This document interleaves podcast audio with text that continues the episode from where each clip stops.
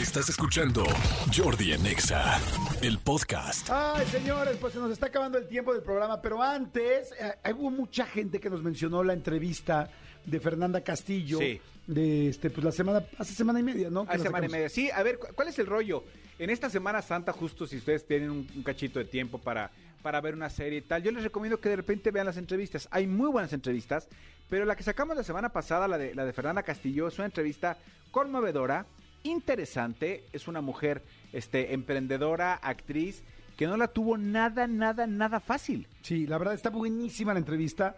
Si les gustan sus personajes, si les gustó Mónica Robles en El Señor de los Cielos, si les gustó este Azul, ay, este Azul Tequila, este, bueno, es que ella ha hecho Ha hecho muchísimas cosas, estuvo en cabaret. Una mujer sin filtro, la no me película, puedo levantar. la familia, una dulce dulce familia, Dulce familia, sí. En fin, hay muchísimas cosas. Va, véanla. Es más, les vamos a poner un pedacito ahorita de la entrevista para que la escuchen y ya si, les- si se les antoja, la escuchan completa. Vamos con la entrevista de mi canal de YouTube de Fernanda Castillo. Y cómo aparece eh, este el Señor de los Cielos y Mónica Robles, porque eso fue pues, una locura, a tal grado que tuviste que pararlo y empezar a hacer otros papeles, porque si no Sí, ahí me iba a quedar te ibas a quedar como gente que se queda toda la vida en un personaje Sí, y que tienes que salir de ahí porque era tan cabrón el personaje, tan cabrón, tan fuerte, tan querido, o sea, es, es difícil un antagonista eh, bueno, sí, una persona, pues que es el, ¿cómo se dice? El villano Sí, sí, sí, sí, sí. tan querido. Sí. Y porque además todas las mujeres querían ser Mónica Robles. Mónica Robles, Sí, ¿no? Yo también. yo también, la verdad. Salud, no, Eh, eso está, sí, eso salud está precioso. ¿Cómo Eh, llegó? Yo regreso y hago todavía unas novelas en, en Televisa. Eh, pero te digo, no pasaba de ser la mejor amiga, la hermana del protagonista. la- Y entonces un día me llaman para un casting y yo leo el casting de Mónica Robles y digo, este es mi tren. Este es mi tren. Me preparé ese casting como que nunca me he preparado nada. En, el, era, le hacen una entrevista al personaje y ella de repente sacaba un arma. Pues no me fui a conseguir un arma, no de verdad, pero me fui a conseguir un amigo que tenía un arma de balines que me la prestó. Me acuerdo que me, me, vestí como yo nunca me vestía. Yo no, te digo, siempre he tenido como complejo con mi cuerpo, entonces no era de, de, de ponerme ropa entallada, de este, ni de maquillarme mucho. eh, o sea, me maquillaba para el teatro, entonces sabía maquillarme, pero no, no, no, era la carta que yo vendía de mí, ¿sabes? El ser guapa, el ser sexy, jamás fue la carta que yo vendí de mí. Yo más bien, como me han dicho, tú no vas para eso, entonces yo dije, yo voy a vender, soy trabajadora, ¿no? Y yo soy actriz. talentosa, comprometida, pero- disciplinada. Sí, sí, pero yo, o sea, pero entonces para, que, para el que no vea mi talento, yo tengo lo otro, ¿no? Eh, y entonces ahí sí dije, no, pues esta es la mía, porque este personaje es sexy, sexy, sexy, ¿no? O eh, eh, eso, esa es su, su manera de, de- de aproximarse a los conflictos y, al- y a, y a muchas de las cosas que resuelve. Eh, y yo preparé ese casting y me acuerdo que dije, esta es la mía, este es el tren. Este, este pasa y, y tal vez ya no vuelva a tener una oportunidad como esta. Uy, y llegué fuerte. al casting y me puse ahí y me acuerdo que en, en algún momento el personaje sacaba el arma y yo, eh, yo pensé que sacaba el arma, ¿no? En, en el texto. Y yo saqué esa arma y me puse a apuntarle a todos los camarógrafos que estaban detrás de las cámaras haciendo. Y veía cómo hacían así, porque claro, no era la de props que ellos tenían ahí, era Claro, no otra que yo la tenía esta pichiloca, a ver qué, qué se trae. Eh, y, me, y me quedé, yo, yo creo que yo sabía que me había quedado desde que... Wow. Y cuando lo hice, yo creo que yo me. O sea, yo misma aprendí de Mónica Robles. Yo misma aprendí, o sea, creé este personaje, ¿no? Le mandé a hacer este anillo. eh, ¿Tú le mandaste a hacer el sí, anillo? yo le mandé a hacer el anillo. Ah, Era sí. una garra. eh, porque, y yo decía, tiene que ir en el dedo donde va el anillo de compromiso, porque su compromiso para ella es con el negocio y con este hombre con quien no se va a poder comprometer nunca porque es casado. Y entonces le mandé a hacer ese anillo, eh, le pedí a la producción que me dejara usarlo y empecé a construir un personaje como a mí se me antojaba que, que fueran las protagonistas. Porque yo siempre he sido muy mal hablada, por ejemplo, porque mi familia es de Sonora. Y entonces yo decía, ¿por No qué las chinga, pues no has dicho ni una grosería. No, una que otra, pero bueno. Pero, pero decía, ¿por qué las, o sea, por qué tienen que ser princesas las protagonistas? Que no pueden ser mujeres chingonas, que uno diga, ah, ¿no? O sea, ¿por qué si dices una grosería ya no eres suficiente princesa? ¿Por qué si te dan una cachetada y la regresas y no, y, sabes, si no pones la otra, como tiene que ser la protagonista, que tienes que ser buena, buena, buena y no haberla cagado nunca? ¿Por qué? Yo soy la protagonista de mi vida, ¿no? Y yo la he cagado muchas veces y no me, me, gustan cosas que tal vez no están bien y sabes o sea como y entonces yo creé a la, a la, a la mujer que a mí me hubiera gustado ser y después cuando la vi ahí plantada y vi que muchas mujeres se inspiraban por ella empecé a decir ah pues si yo puedo crear eso también puedo hacerlo entonces Guau. creo que me abrió una puerta a mí misma como para entender Claro que puede ser la protagonista. ¿Quién chingados dijo que no tienes la cara para eso? ¿Quién chingados dijo? Es verdad que leí mis escenas y dije, me la voy a pasar en ropa interior, más me vale bajar de peso. Me puse a hacer mucho ejercicio. Me acababa de cortar un novio en ese entonces y entonces me ayudó. Este, porque en lugar de me levantaba a las 5 de la mañana, esas mañanas que no puedes dormir así porque te rompieron el corazón, y me iba a correr en lugar de, eh, de, de quedarme llorando. Y entonces, claro, de ahí como el ave fénix, o sea, ahí ahí encontré como mi verdadera potencia y mi verdadera como mi verdadera voz que no era la voz dulce de todas las princesas que yo había escuchado de todas las protagonistas de las películas que había visto es la mía la guardientosa la, la rara la desproporcionada porque es demasiado alta pero tiene mucha cadera pero no o sea la que soy yo, muy imperfecta, pero, pero muy chingona también. ¿no? Pero fíjate qué chingón. Acaba de decir la que soy yo, porque cuando empezaste a ser la que eres tú, es la que todo el mundo se enamoró. Sí. O sea, porque cuando uno empieza a ser Sí, quien uno. es, Sí. no importa quién seas, ni cómo seas, ni alto, chaparro, bajito, tal, tal, la gente se llama porque se ve seguro. Yo me acuerdo, era una locura, o sea, pero una locura. Todo el mundo quería ser como tú, todo el mundo quería inspirarse como tú, y qué lindo escucharte y gracias por abrirlo y decir es que yo también quería ser como ella y, y me ayudó Sí. a ser como, como, como- como ella, ¿no? Sí. Esas frases, ¿no? Las frases, por ejemplo, la de eres la que estoy mientras tú no estás, o cómo era. Eh, tú eres la mientras yo no estoy. Es que, Ah, es que esas cosas mientras- las escribía porque en el texto venía, por ejemplo, eh, tú estás aquí mientras yo no esté, pero ya llegué, vete pendeja. Y yo decía, no, a nosotros, los mexicanos nos encanta decir estas como, yo soy el come cuando hay, el no sé, ¿sabes? Estas cosas que a mí me gustaban mucho, ¿no? Y en el norte además hay muchas frases como esas. Entonces yo decía, bueno, entonces si esto lo muevo tantito y le pongo así, tú, eh, eh, tú eres la mientras yo no estoy y como ya llegué te me vas yendo pendeja. Oye, y además todo el mundo quería estar también con Aurelio Casillas. Sí, también. Y con, Ra- y con Rafa también.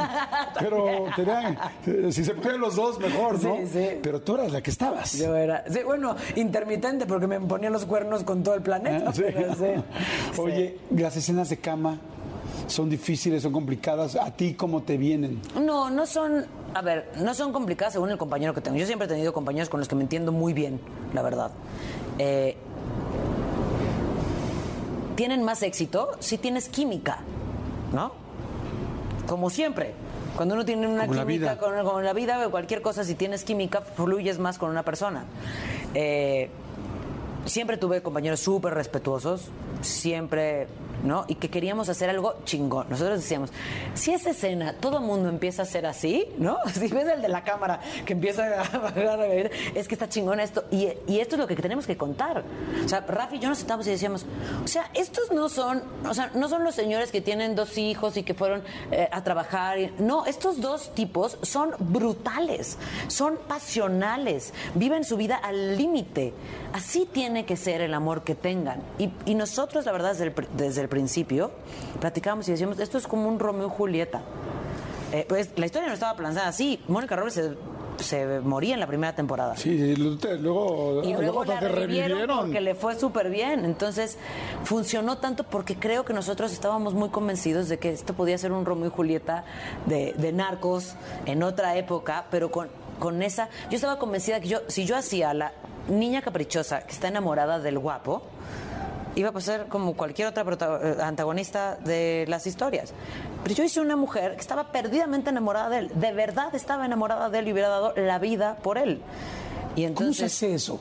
Llegas y lo ves fuera del set, ¿no? Vienes de tu novio, tal, tu vida, tu café de Starbucks, no sé, y entras y lo ves y dices, yo lo amo, estoy perdida. No, ¿Cómo, cómo- es- eso es trabajo antes. Uy, yo no sé, yo te enseñara mis libretos. O sea, yo la verdad es que trabajo mucho tiempo en mi casa. O sea, esos cigarros que me fumo, me echaba dos, tres horas. No, ¿de dónde viene ella? ¿Por qué tiene, por qué está tan agarrada con él? Eh, ¿Qué le falta a ella? ¿No? Que hace que, que él sea tan importante, qué le recuerda a ella de ella, o sea, de ella misma, ¿no? En qué se espejean, en qué son parecidos y por eso chocan. Eh, construyes todo eso y entonces construyes una historia de amor también. Oye, y cuando van a tener una escena de cama y dicen, vamos a hacer a cabrón, a tal, no somos los dos papás y mamás que vienen a encontrarse en un motel en Tlalpan, sino somos dos güeyes intempestivos, este, se planea, es, tócame aquí, agárrame acá, este, jálame. No, a ver, en ese entonces, ahorita ya la verdad es que prendes cualquier serie y es como de, ay, ay, ya sé, yo me espanto de, ay, la madre, ¿por qué le tengo que ver el pezón a todo el mundo? ¿Por qué le tengo que ver? No, o sea, a mí no me ha molestado eso, qué chistoso. No, a mí, o sea, a mí me pasa porque yo crecí con una tele, bueno, tú también, con una tele en donde van a hacer el amor, hacían así y se caían en la cama y tú ya no los veías y ya hicieron el y amor. se va la cama, ¿no? Pero no había ni, o sea, pero ni se rozaban. O sea, yo crecí con esa tele, claro, esta tele de ahora es como de la entiendo a veces y de repente es como de ah, no, no, no necesito tanto como para pensar, preferiría que fuera más bonito a que fuera tan gráfico, ¿no? Porque hay otros canales para eso, pero pero la verdad es que en ese entonces cuando hacíamos las escenas eh, se sabía que se podía, ¿sabes? Hay partes que se pueden tocar, hay partes que no, no, o sea, las piernas puedes tocar, eh, no, no tocas los senos, no tocas los genitales, la verdad, nunca, Eh, pero todo lo demás es esto, y, hace- y, y mucho tiene que ver lo que toma la cámara, ¿no? Lo que toma la cámara y la cara que uno hace. O sea, hay escenas de Rafa y mías en que él hacía, y entonces él le mete la mano, ¿no? Abajo del vestido. Y, y no se veía nunca que me metía la mano abajo del vestido. Todo estaba aquí y yo hacía todos los movimientos, pero el público decía, claro que metió la mano, ¿sabes? O sea, ellos solo veían la insinuación. Hoy en día la televisión es mucho más gráfica, pero en ese entonces uno sabía... Pero fíjate, ahí está el resultado de todo lo que contabas, ¿no? Desde la universidad, no ser fiestera, tal, o sea, es, ese enfoque, enfoque, enfoque, enfoque, enfoque. Llega un momento, como lo llamas tú, como ese tren que pasa, te subes o, te- o no vuelves a subirte, que, que ahí aprovechas todo ese know-how, todo eso que aprendiste y todo eso, pues todo eso que trabajaste para ese punto, ¿no? Todo eso que guardaste, Claro. ¿no? de, de hambre, de, de ganas de ser Exacto. tú, de la que contar la historia, ¿no? Oye, ahora, este, para terminar con el, con el personaje, fue un momento también, eh, bueno, hay dos cosas que te quiero preguntar ahí. La primera es, fue un momento donde también era una mujer, ya como mujer, por el personaje, por todo, independientemente de la inspiración que le generaba a mujeres especialmente y hasta hombres, eh, muy deseada. O sea, muy desuada de- de- físicamente. ¿Cómo te iba cuando salías a la calle? ¿Cómo tal? Se te acercaba la gente, tal, te decía, este, así como de, "Ah". Se me acercaba, o sea, lo que pasaba, por ejemplo, es que los hombres les imponía muchísimo. Porque sí, era una mujer muy, como, muy deseable, pero muy cabrona también. Y entonces cualquiera estaba, le- te juro que la gente estaba esperando que en cualquier momento les pegara un golpe o les pegara un grito. Y yo decía, no, si yo soy bien dulce. Había gente que me paraba en la calle y me decía, dime pendeja.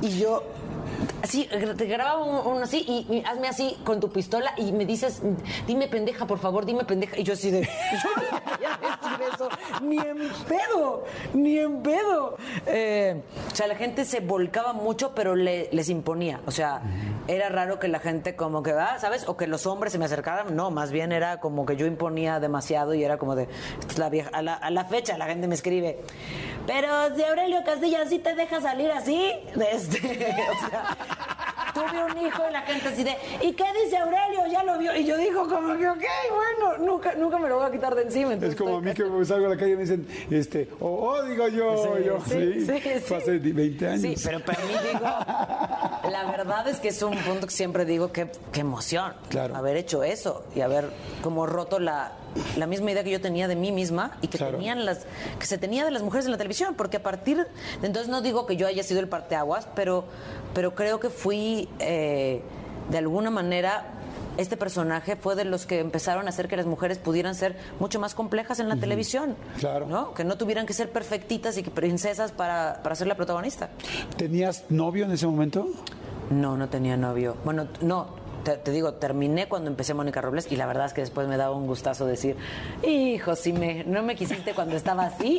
ahora Oye, nunca te habló el ex así de, ay, No, Fer". no, no, no, porque ahora yo creo que ya dijo, no, esta yo creo que ahora trae pistola. Oye, y Este, eh, subió el nivel, ya independientemente de lo que platicamos de algo más serio, pero subió el nivel de, de propuestas de ligue o al contrario, era como, No. "Uy, la veo, me, me impone ahora más que antes. Sí, no, no tuve. Salí con algunas personas, pero, na- o sea, no, la verdad es que. Y al tercer año conocí a Eric. Ok. Entonces, Eh, evidentemente no se trata de hablar de Rafa en lo absoluto, pero te tocó un momento complicado con Rafa cuando estaba con problemas, pues los que todos conocemos. no, no fue un.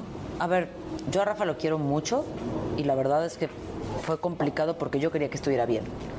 Y porque yo, yo pude ver como la, la carga de trabajo y como, eh, como que todo lo que había alrededor del personaje eh, siento que lo, que lo fue afectando.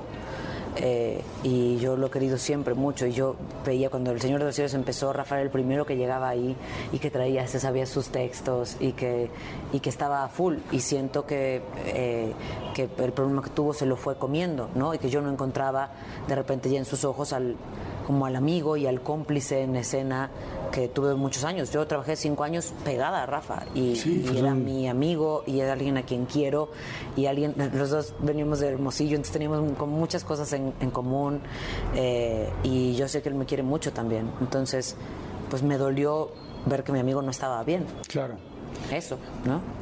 Yo llevo, hemos platicado desde hace mucho tiempo el poder eh, comentar y sentarnos y platicar con él y será un momento para mí muy importante porque también lo, lo admiro mucho y más porque de repente como es esos programas o estas series que llegan a ser tan famosas, pues es muy difícil. Dicen que, dicen que el cerebro del ser humano está preparado para todo, inclusive para la muerte de un hijo, pero no para la fama y no para Un éxito. para un éxito brutal. así es, es, es difícil, Sí. ¿no? Y, y- y entiendo muy bien que no es sencillo.